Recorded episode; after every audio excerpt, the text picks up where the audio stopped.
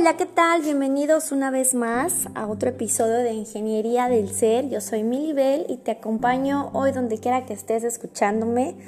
Te mando la mejor de las vibras y hoy te quiero hablar de las metas o propósitos porque regularmente em, las metas y los propósitos creemos o nos han hecho creer que tienen que ser enormes, grandes. Y regularmente e, esa es como que la idea en general. Cuando tú le preguntas a un grupo de personas o a alguien simplemente, oye, las metas cómo deben de ser grandes o chiquitas, siempre te van a decir pues grandes, ¿no? Porque es como que lo que te han implantado ese chip, ese arquetipo. Te ponte metas grandes para que las logres. Pero nunca nadie se puso a analizar, bueno, sí, lo han hecho psicólogos como Freud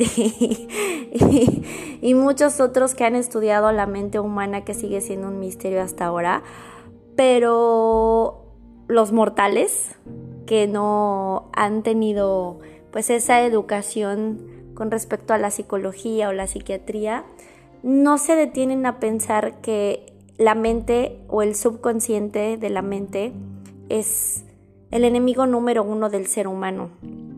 Es quien te sabotea, quien te hace abandonar, quien te hace renunciar, que, quien te hace a veces ni siquiera empezar.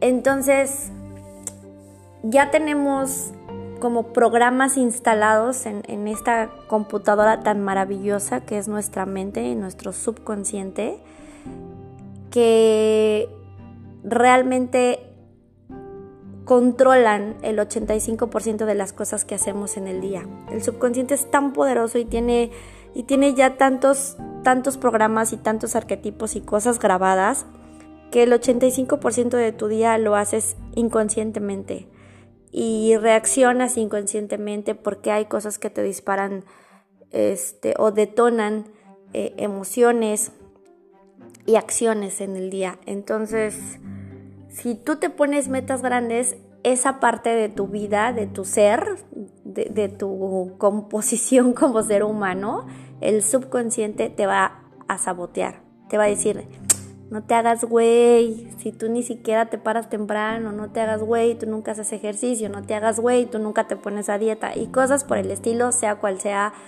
tu meta, eh, pues próxima y mediana o a largo plazo. Entonces, para que realmente podamos alcanzar objetivos o propósitos, tienen que ser así chiquis, minis, microscópicos. O sea, si quieres correr un maratón, o sea, si tu sueño es ser maratonista o aventarte el Ironman, o sea, no vas a empezar haciendo este ni siquiera 20 minutos caminando. O sea, no lo vas a hacer. Definitivamente no. Lo que tienes que hacer es salir a caminar 50 metros, que es como media cuadra. Digo, ahorita no, porque te tienes que quedar en casa, es solo un ejemplo, ¿no? Y al día siguiente le aumentas otros 10 metros y así hasta que pues estés caminando, no sé, medio kilómetro. ¿Me explico? Y después lo, lo trotes, lo empieces a trotar. Y va a llegar un punto en el que, en el que cuando menos te des cuenta, pues a lo mejor ya vas a estar corriendo 5 kilómetros todos los días. Pero si tú de cajón dices, yo quiero correr un kilómetro diario, no lo vas a hacer. No lo vas a hacer. Entonces tienen que ser metas súper chiquitas. ¿Quieres empezar a hacer ejercicio? A 5 minutos. 5 minutos, busca alguna rutina de hits o algún videín y solo agárrate los primeros 5 minutos que seguramente va a ser el calentamiento y hazlo durante una semana y ya la siguiente semana le aumentas 5 minutos y así cuando menos veas pues ya estás haciendo ejercicio una hora. Pero si tu plan es ponerte a hacer una rutina completa de 40 minutos, una hora, media hora, no lo vas a hacer porque tu mente te va a decir, Nel, no, tú no eres así. O a lo mejor el primer día lo haces, el segundo, el tercero y al cuarto, bye lo dejaste de hacer. Es como lo que estamos hablando de la, los hábitos, ¿no? Para, para poder eh, elevar nuestro estado de ánimo en esta cuarentena. O sea, son hábitos súper chiquitos. O sea, meditas tres minutos, este, haces tus estiramientos otros tres minutos y así le vas aumentando a cinco. Este, haces tus agradecimientos, tus yo soy y así te vas, ¿no? Entonces, realmente para que tú puedas visualizar y ver manifestados propósitos realizados, metas alcanzadas, objetivos este, definidos, tienes que empezar con metas súper chiquititas. Ya una vez que, que conquistas esas metas chiquitas y tu mente ya te cree, entonces ya te puedes poner metas, metas un poco más medianas, ¿no? De en un mes voy a estar haciendo esto, en dos meses, pero porque tu, tu mente ya te cree, o sea, tu mente ya dice, ah, sí, güey, este güey sí hace cinco minutos diarios de ejercicio, o esta vieja sí, este, ya come más fruta, este, entonces sí va a aguantar una dieta, ¿me explico? Es como la gente que dice, es que quiero bajar 25 kilos. O sea, no es que espérame, la gente que viene y me dice, oye, es que yo he hecho todas las dietas del universo y me he puesto a dieta 30 mil veces y no bajo ni un gramo. No es que espérame, o sea, te tardaste que 15 años de tu vida en ganar esos 25 kilos de más y los quieres bajar en un mes, o sea, no me friegues, no. O sea, sí, de verdad para tu mente es imposible y para el cuerpo también es, es, e, es malo, me explico, o sea, es, es, sí es imposible porque tendrías una descompensación de, de tal magnitud que te mueres. O sea, fisiológicamente hablando te mueres. Entonces no, no te pongas la meta de bajar 25 kilos. O sea, baja 300 gramos. O sea, 300 gramos en una semana, estamos hablando de que, de que ni siquiera son 10 gramos por día, ¿no? O sea, es menos. Entonces, 300 gramos en una semana o 30 gramos diarios y, y eso está en comerte o sea, un plato menos de comida en el día o bajarle un, uno o dos vasos de Coca-Cola si es que tomas Coca-Cola, ¿no? Durante el día. Y yo, por ejemplo, en, en, ese aspecto, a las personas que se acercan a mí, pues cuando tienen problemas de peso, yo les digo, ¿sabes qué? Olvídate del peso, porque el peso para la mente es algo igual así, uff, enorme. O sea, un kilo, o sea, tú te imaginas un kilo de arroz, un kilo de azúcar y dices, es muchísimo. Y te imaginas esa grasa en tu cuerpo y piensas que que, es así, son millones de, kilos de grasa los que tienes que perder. Entonces, para la mente es un poco más difícil. Yo les digo, enfócate en las tallas, porque un centímetro para la mente es, más aceptable, es un centímetro es el ancho de tu dedo, o, menos, depende si eres hombre o mujer, ¿no? Si tienes los dedos flacos y largos como yo, pues es un dedo mío, un centímetro. Entonces dices, ay, un centímetro sí lo bajo.